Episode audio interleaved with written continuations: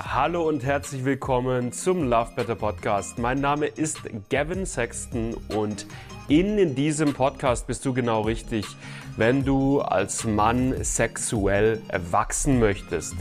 Wenn du es lernen möchtest, lange, entspannten, lustvollen Sex haben zu können, wenn du es lernen möchtest, vorzeitigen Samenerguss, Erektionsprobleme oder Anorgasmie zuverlässig zu überwinden.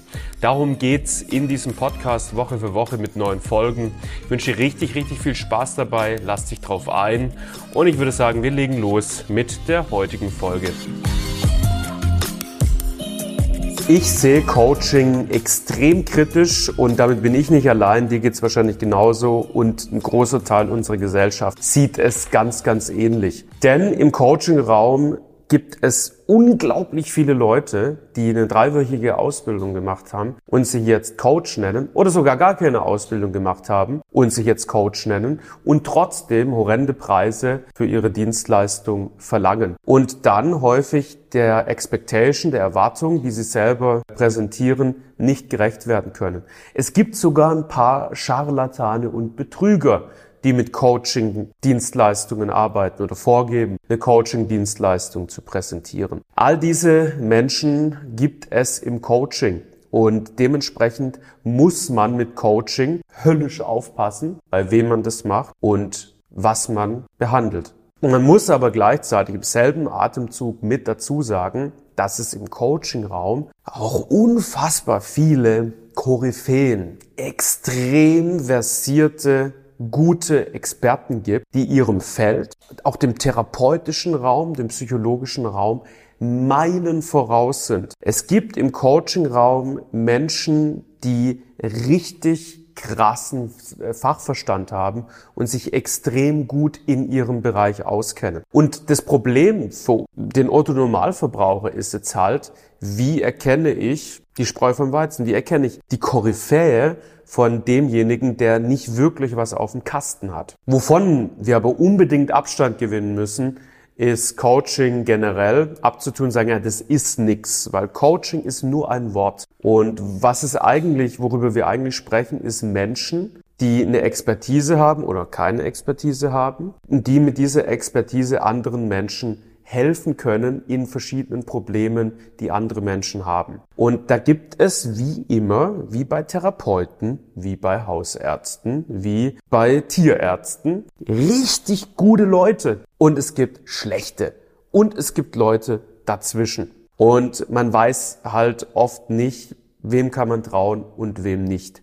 Wir sind an einem Punkt, wir haben ja, also wir haben ja auch so gesehen viele Coaches bei uns im Team und ich habe selbst auch Coaching-Ausbildungen gemacht. Wir sind aber mittlerweile an einem Punkt, dass wir überlegen, das Wort Coaching mehr und mehr aus unserem Sprachgebrauch zu entfernen, weil wir einfach nicht mehr in diesem Sumpf schwimmen möchten von, von, von, wir wollen nicht in Atemzug genannt werden, mit, mit Scharlatanen, mit Leuten, die dreieinhalb Leute betreut haben mit einer einwöchigen Ausbildung und jetzt irgendwie dafür, was weiß ich, 7000 Euro nehmen. Wir wollen nicht in diesen Fahrwässern mitschwimmen und deswegen überlegen wir tatsächlich, das Wort Coaching bei uns aus dem Sprachgebrauch rauszunehmen und ein neues Wort zu finden, wie wir uns selber bezeichnen können. Was ich dir aber sagen kann, wie du für dich prüfen kannst, hey, ist das jetzt eine gute Person, eine tolle Koryphäe in ihrem Gebiet oder vielleicht nur Mittelmaß oder vielleicht sogar schlecht,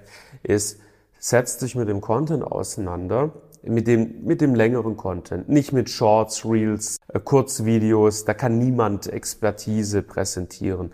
Aber setz dich mit den längeren Videos auseinander und guck, ob das, was die Person sagt, von einem Ort der Expertise kommt. Man spürt das in der Art und Weise, wie Menschen über ihre Thematik sprechen, ob die sich sattelfest fühlen in dem, worüber sie sprechen oder nicht. Guck dir außerdem Bewertungen an auf Seiten wie Trustpilot, Google Maps etc. etc.